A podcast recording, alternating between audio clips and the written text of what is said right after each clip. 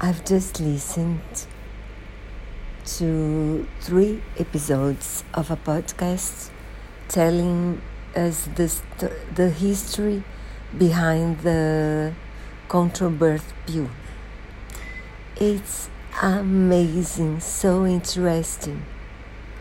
More than two hours, I think, but it's so, so important and interesting, especially for women, women who took the pill.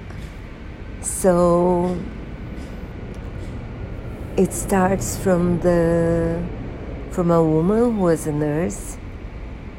She saw so many women um, dying from abortions that were illegal at the time for a long time, even uh, trying to prevent pregnancy was forbidden in the beginning of last century.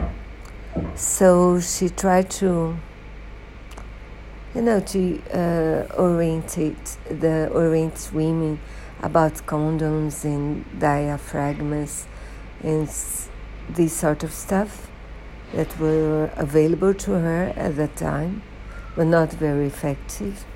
And then she dreamed of a drug that women could use to prevent pregnancy. And then, more than 20 years later, she met a scientist who who agreed to help her and then they needed money and they found a, a woman very very clever and brilliant. She was the second woman to graduate at, at the mit so she became part of the project.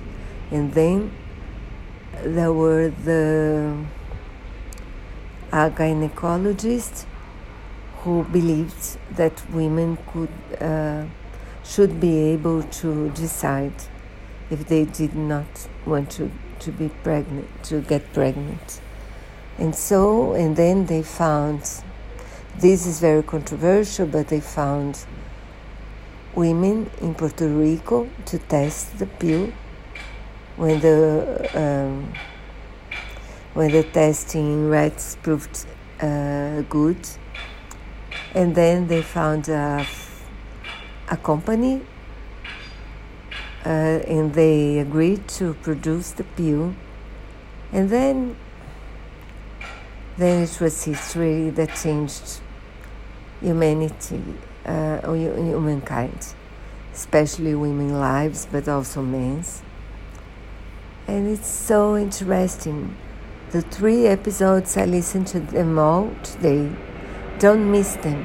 They're amazing. Very, very interesting and important.